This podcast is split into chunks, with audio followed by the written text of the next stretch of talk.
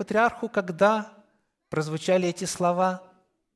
Четвертый стих говорит, «И пошел Авраам, как сказал ему Господь, и с ним пошел Лот. Авраам был 75 лет, когда вышел из Харана». Итак, 75-летнему человеку Господь говорит, «Я произведу от тебя великий народ». Есть ли кто-нибудь из присутствующих, кому больше 75? Можете руку поднять? 75 и, и выше. Ага. О, спасибо.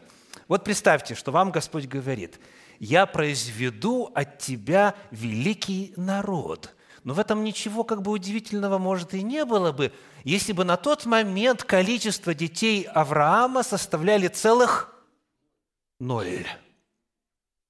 Ноль. Ему 75, еще ни одного потомка нет. И Господь говорит, великий народ от тебя произведу.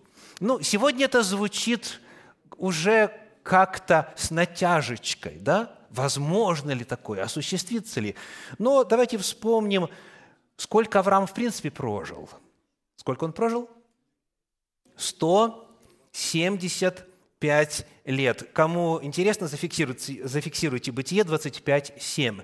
Дней жизни Авраамовой, которые он прожил, было 175 лет. Значит, 75 – это еще первая половина. Он приближается только к первой половине своей жизни. В этом возрасте можно иметь детей? Вполне.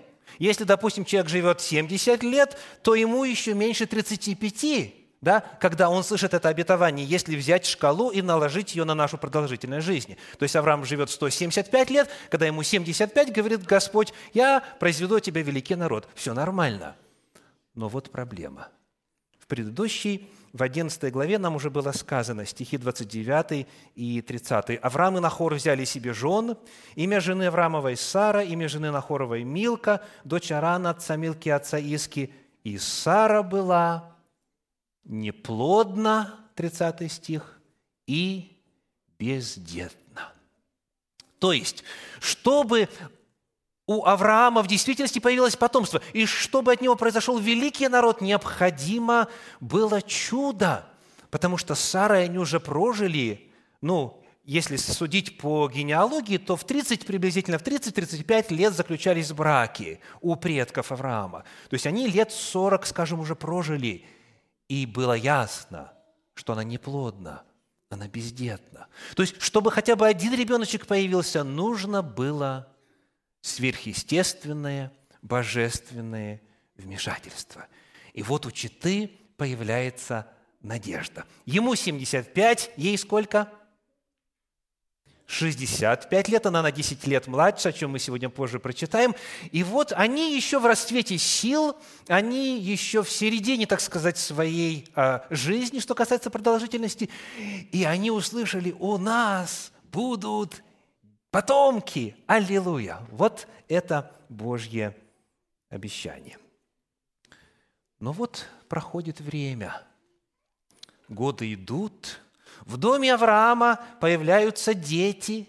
В 14 главе, в 14 стихе мы находим, что 318 детенышей мужеского пола у него родилось в доме. Мы об этом читали в прошлый раз. 318 раз праздновали рождение младенцев мужского пола у тех, у кого не было обещания.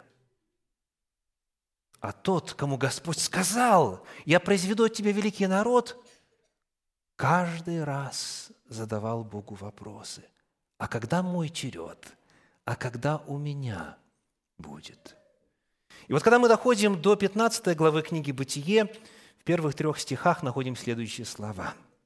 «После сих происшествий было слово Господа к Аврааму и в видении, и сказано, «Не бойся, Авраам, я твой щит, награда твоя весьма велика». Авраам сказал, «Владыка Господи, что ты дашь мне? Я остаюсь бездетным, распорядитель в доме моем этот Елиезер из Дамаска». И сказал Авраам, «Вот ты не дал мне потомства, и вот домочадец мой, наследник мой». Как вам кажется, это слова веры или неверия? Давайте чуть-чуть глубже – реагируя на Божьи слова о награде, патриарх говорит, Что ты дашь мне? Я остаюсь бездетным, ты не дал мне потомства. Это упрек. Ты обещал, время идет, а потомства все нет. Какая моя награда? Я ожидаю, что ты выполнишь свое обещание. Констатирую, Боже, пока твое обещание еще не выполнено. Более того, когда мы читаем современные переводы, вот послушайте перевод Российского библейского общества. «Зачем мне твои дары, если у меня нет детей?» Очень остро стоит вопрос, да? Очень остро стоит вопрос. Обращение к оригиналу высвечивает ситуацию еще ярче и указывает один факт. У нас во втором стихе в синодальном переводе сказано «распорядитель в доме моем – этот Елиезер из Дамаска». Так? А в оригинале дословно используется фраза «сын владения домом моим Елиезер из Дамаска». Что сделал Авраам? усыновил Елиезера. И дальше так в тексте сказано, «Домочадец мой, наследник мой». Третий стих. То есть Авраам и Сара, подождав, подождав, подождав, видят, что нету исполнения обетования, и они берут и усыновляют Елиезера, иноземца, и делают его сыном своим, делают его наследником всех богатств Авраама. И потому, снова вопрос, это проявление веры или неверия? Еще один акт – показывающий борьбу, которая происходила в сознании и жизни Авраама и Сары в контексте Божьего обетования, в контексте Божьего Слова. Но в четвертом стихе этой 15 главы книги «Бытие» Всевышний проясняет, чтобы не было никаких вопросов. «И было слово Господа к нему и сказано, «Не будет он твоим наследником, но тот, кто произойдет из чресл твоих, будет твоим наследником. То есть становится понятно, что такая интерпретация Божьего обетования, что можно усыновить человечка, и он будет дальше продолжателем рода, такая интерпретация не годится.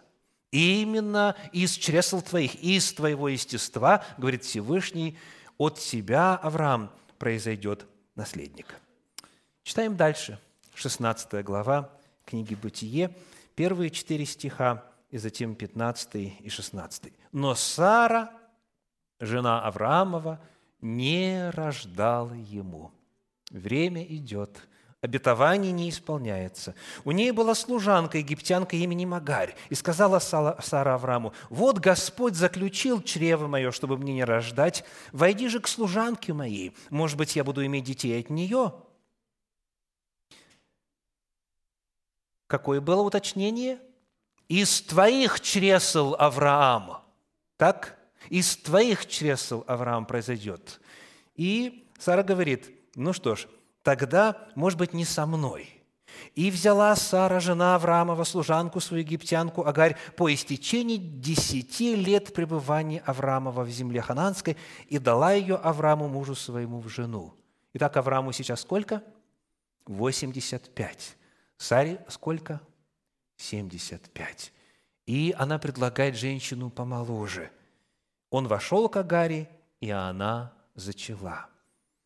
И вот дальше в стихе 15 и 16 этой главы написано, «Агарь родила Аврааму сына, и нарек Авраам имя сыну своему, рожденному от Агари, Измаил».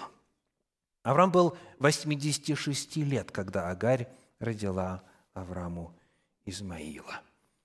Конечно, Здесь можно представить, как Авраам мог рационализировать Божье обетование. Господь сказал, из чресл твоих, ну что ж, вот оно и есть. А Измаил рождается из чресл Авраама, он его сын. Ведь не уточнялось, что именно через Сару, правда? Не уточнялось. Но как бы он не, не объяснял свое действие, чем бы не оправдывал свой поступок – сам текст Библии, сам текст Священного Писания содержит немой укор патриарху. В чем он выражается? Когда мы читаем следующий стих после только что прочитанного, 17 глава, 1 стих, там сказано, Авраам был 99 лет, и Господь явился Аврааму и сказал ему, «Я Бог всемогущий, ходи предо мною и будь непорочен». Сколько лет прошло? Ему было 85, Аврааму было 85, когда он вступил в связь с Агарью, а здесь 99 лет, прошло 14 лет. Все это время Бог молчит, не общается с Авраамом. До этого, вот мы читаем об этом общении регулярно, часто, а здесь ничего.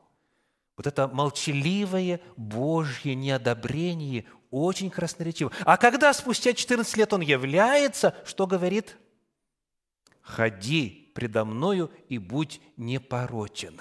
Это очень сильный намек на то, что этого как раз-таки и нету. То есть Господь, безусловно, дает оценку этому акту Авраама как проявление недоверия, проявление неверия Господу. Идем дальше. 17 глава, стихи со 2 по 7. «И поставлю завет мой между мною и тобою, и весьма, весьма размножу тебя, и пал Авраам на лицо свое. Бог продолжал говорить с ним и сказал, «Я, вот завет мой с тобой, ты будешь отцом множества народов. И не будешь ты больше называться Авраамом, но будет тебе имя Авраам, ибо я сделаю тебя отцом множества народов, и весьма, весьма расположу тебя, и произведу от тебя народы, и цари произойдут от тебя, и поставлю завет мой между тобою между мною и тобою, и между потомками твоими после тебя в роды их, завет вечный в том, что я буду Богом твоим и потомков твоих после тебя». То есть Всевышний сколько раз, мы прочитали несколько стихов, снова и снова и снова и снова подчеркивает, ты от тебя и множество народов, и цари, и так далее, и так далее. Я исполню свое слово, я исполню свое обещание – Господь напоминает Аврааму и призывает его принять. И вот теперь вопрос. Помните ли вы, какой была реакция Авраама на эти Божьи слова?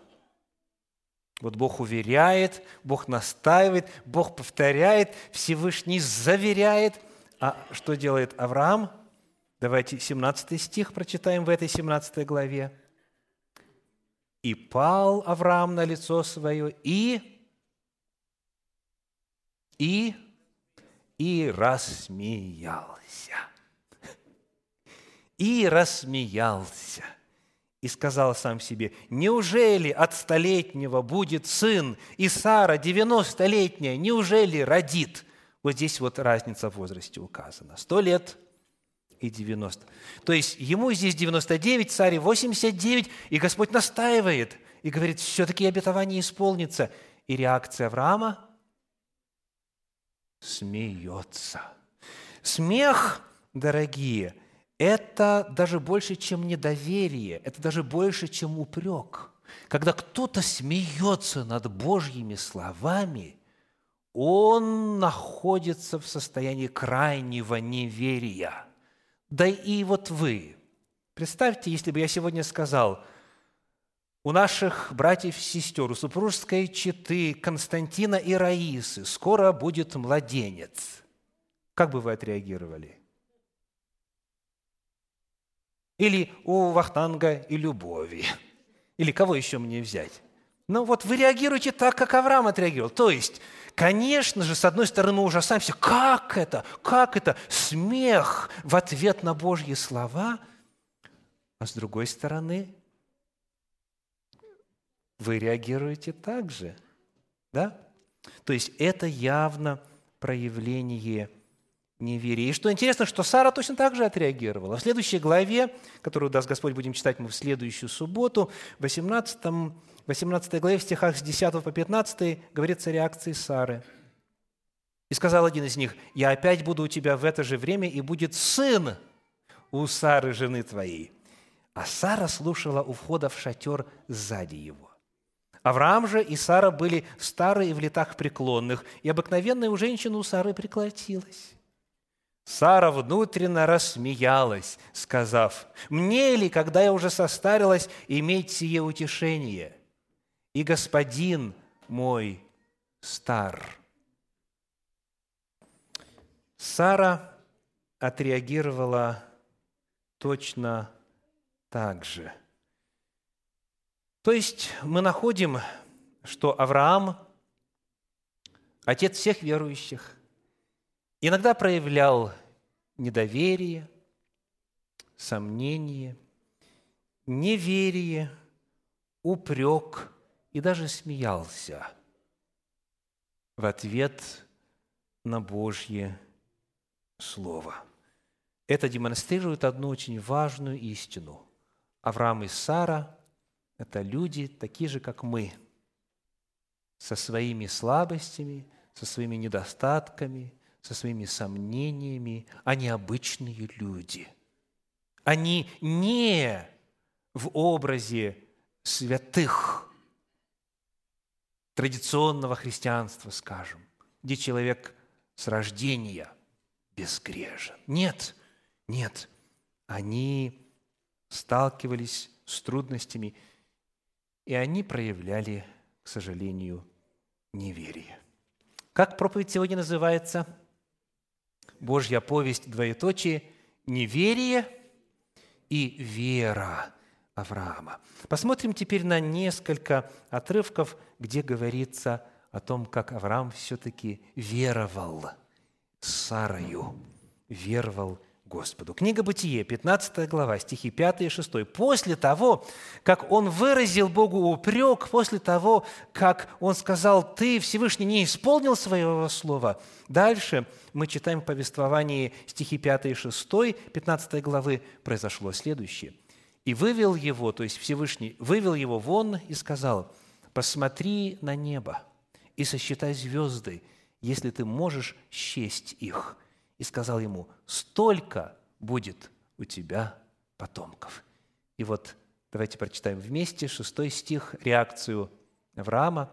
Авраам поверил Господу, и он вменил ему это в праведность. Праведность в опыте Авраама и в опыте всех детей Авраама обретается верою – он поверил, он поверил Господу. В апостольских писаниях этот акт веры патриарха описан так. Послание к римлянам, глава 4, стих 18. Он сверх надежды поверил с надеждою, через что сделался отцом многих народов по сказанному «так многочисленно будет семя твое». Он сверх надежды. Характер этой надежды в иных переводах передан так. Написано у епископа Кассиана в его переводе. Он вопреки надежде, с надеждой поверил. То есть не на что было уже надеяться человечески говоря, по-человечески говоря. Перевод Кулакова, когда не на что было уже надеяться, Авраам не терял все-таки надежды. Вера Авраама, она проявлялась в его надежде на то, что Божье Слово исполнится. Далее 17 глава книги «Бытие», первые шесть стихов, 17 глава книги «Бытие», первые шесть стихов, мы их уже читали сегодня, но я обращу внимание на некоторые детали. Бог говорит, не называй уже себя, я читаю с 5 стиха, «И не будешь ты больше называться Авраамом, но будет тебе имя Авраам, ибо, потому что я сделаю тебя отцом множества народов». Что делает Всевышний? Он меняет имя Авраама. И он говорит, ты не будешь называться, то есть не называйся, не называй себя так, а называй себя по-другому – Авраам означает «высокий отец», а Авраам означает «отец множества». Отец множества. И таким образом появляется новый инструмент укрепления веры. Авраам должен называть себя отцом множества. Повторимся, на данный момент сколько у него потомков? обещанных еще ни одного нету. Еще ни одного нету. И я себе живо представляю, как вот стоит его шатер, и бедуины мимо проезжают, он их приглашает к себе в гости, вот, отдохните, покушайте и так далее. Ну, и знакомятся, и путешественники говорят, а как тебя, батенька, звать? И он отвечает, я отец множества. И они спрашивают, а сколько детей у тебя? Семья-то большая? И он отвечает, еще ни одного нет. Еще никого нет. То есть, чем было вот это называние самого себя отцом множества? Актом веры. И он должен был себя так всегда называть. И что примечательно, вот начиная с 5 стиха 17 главы книги «Бытие», во всем тексте Торы больше Авраам нигде не называется высоким отцом, но всегда только отцом множества. То есть мы находим, что Авраам принял это и начал называть себя новым именем. В этом проявлялась его вера. Далее читаем 18 главу, стихи с 9 по 12. С 9 по 12. Этот текст мы читали о реакции Сары, но вот что теперь нового добавляется. Помните, Сара всегда была бездетна. Да? Она всегда была не в состоянии дать потомство. Но, по крайней мере, детородный период у нее еще продолжался. А вот в 18 главе мы читаем, что обыкновенное у женщин, у Сары прекратилось. То есть все уже ни овуляции, ни в какой возможности созреть яйцеклетки, никакой возможности забеременеть нету. Это что касается Сары. А в отношении Авраама что сказано? «Да и господин мой стар».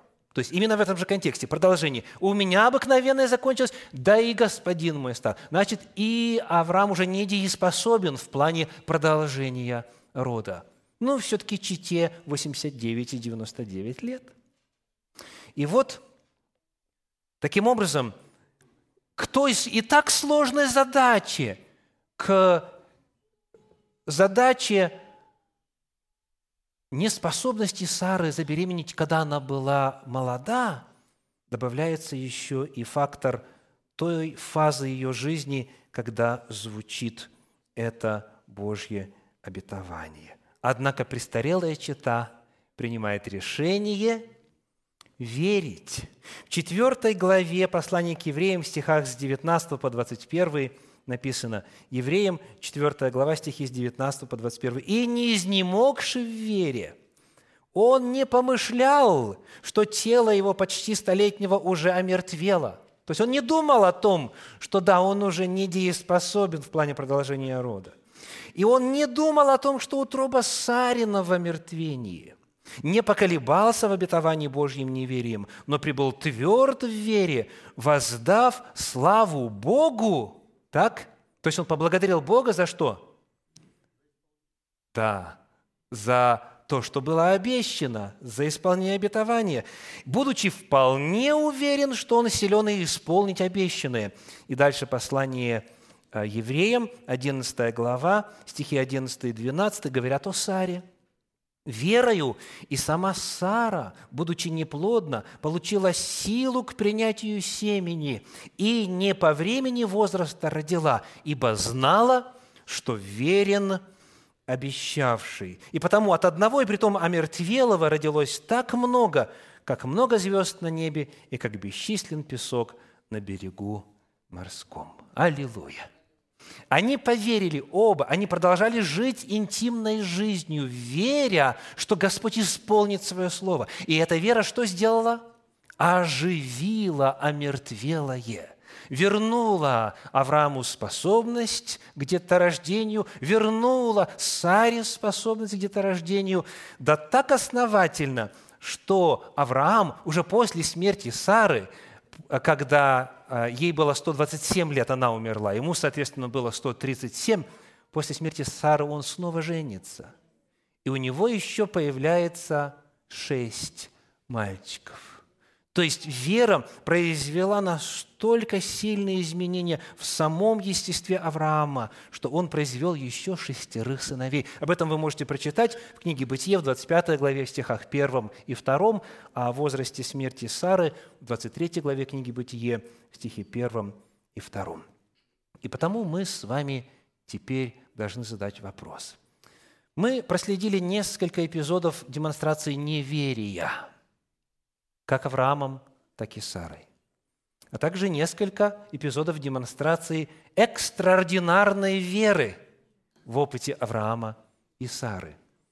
Теперь вопрос, как такое возможно? Как неверующие могут стать верующими? Как сомневающиеся, упрекающие Всевышнего могут стать крепкими – и настолько крепкими, что не думают ни о каких препятствиях, заранее воздают славу Господа, пребывают в твердой вере и обретают обещанное. Как? Как это возможно? Помните, дорогие, что их опыт – это наш опыт. Авраам – отец наш, а Сара – праматерь наша. Так она называется в послании Петра.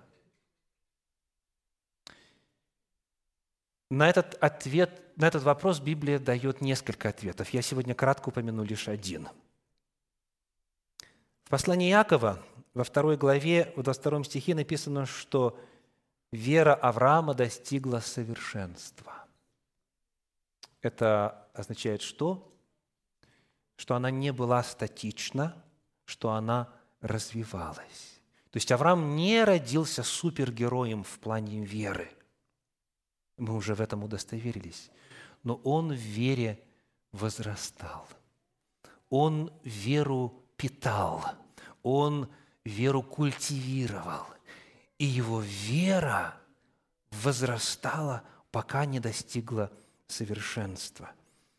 Патриарх не родился совершенной верой. Он прошел длинный путь роста веры. И когда мы смотрим, каким этот путь был, мы находим, что Господь Аврааму для роста веры и в этом процессе роста веры помогал – вот 12 глава. Авраам спускается в Египет. На Сару позарился фараон, как Авраам и предполагал. И а, тут очень радикальные могли беды иметь место в жизни этой семьи. Но что делает Всевышний? Совершенно незаслуженно со стороны Авраама. Кстати, вот что он делает. Бытие, 12 глава, 17 стих. «Господь поразил тяжкими ударами фараона и дом его за жену Авраама, Сару». То есть Бог защищает. Попробуйте от фараона из его гарема удрать. Так? Так? Господь защищает. Авраам видит Божью силу в действии. Это укрепляет веру. Дальше мы находим в 14 главе книги «Бытие», стихи с 14 по 16. Авраам, услышав, что сродник его взят в плен, вооружил рабов своих – рожденных в доме его, 318, и преследовал неприятелей Дадана, и разделивших, разделившись, напал на них ночью, сам рабы его, и поразил их, и преследовал их до Ховы, и возвратил все имущество, и женщин, и народ возвратил и так далее. Как это было возможно? С малюсеньким отрядом в сравнении с коалиционными силами противника – так там несколько стран соединились вместе, завоевали вот эту долину, где были Содом, Гамора и так далее. Авраам вот с относительно небольшим отрядом смог все это отбить. Как это возможно? Текст который дает ответ. 14 глава книги Бытия, стихи 17 по 20. Когда он возвращался после поражения Кедор, Лаомера и царей, бывших с ним, вышел Мелхиседек, царь Салимский, Дальше стих 19 говорит, что? Благословил его и сказал, «Благословен Авраам от Бога Всевышнего, владыки неба и земли, и благословен Бог Всевышний, который предал врагов твоих в руки твои». Кто это сделал? Господь сделал. И Авраам снова увидел Божью мощь, Божью силу, Божьи сверхъестественные способности. Это укрепило веру Авраама. Дальше, читая повествование, мы находим 20 главу книги «Бытие». И этот случай довольно интересен. Бог заключает чрево всех женщин у филистимского царя Авимелеха. То есть никто не может забеременеть. И Авимелеху Бог ночью является, объясняет причину и говорит, попроси Авраама, чтобы он помолился. Авраам помолился, и что происходит? Они стали рожать. Очень интересно, текст говорит, 20 глава, я читаю стих 18. А, «Ибо заключил Господь всякое чрево в доме Амелеха за Сару жену Авраамову, а перед этим и помолился Авраам Богу, 17 стих, и исцелил Бог Авимелеха и жену его, и рабынь его, и они стали рождать». Что увидел Авраам? Что Бог лечит бесплодие – и если смотреть, как текст построен, то следующий стих, буквально следующий стих, когда Авраам увидел это воочию, что Бог лечит бесплодие, следующий стих говорит, 21 глава стихи 1 и 2. «И презрел Господь на Сару, как сказал, и сделал Господь царе, как говорил, Сара зачала и родила Аврааму сына в старости его во время – о котором говорил ему Бог. Что делал Господь? Он взращивал веру Авраама и Сары. Он демонстрировал свое могущество. Он показывал, что ему можно доверять. Он показывал, что он Бог сверхъестественной силы, что его возможности не ограничены. И это помогало вере Авраама и вере Сары возрастать. Они прошли путем веры. И их путь это модель для нас. Наша проповедь называется «Неверие и вера Авраама». В послании к римлянам 4 главе стихах 23-24 написано «А впрочем, не в отношении к нему одному написано, что вменилось ему, но и в отношении к нам. Вменится и нам, верующим». Потому, дорогие сыны и дочери Авраама и Сары – веруете в Господа. Даже тогда, когда кажется, что невозможно верить, против надежды, сверх надежды, веруйте. Просите у Бога, Господь истинен и верен. Двигайтесь дальше, позволяйте Ему творить чудеса в вашей жизни. И тогда ваш путь веры будет подобен пути веры Авраама и Сары. И вы увидите Господа в своей жизни так, как никогда не видели раньше – да благословит вас Господь. Аминь.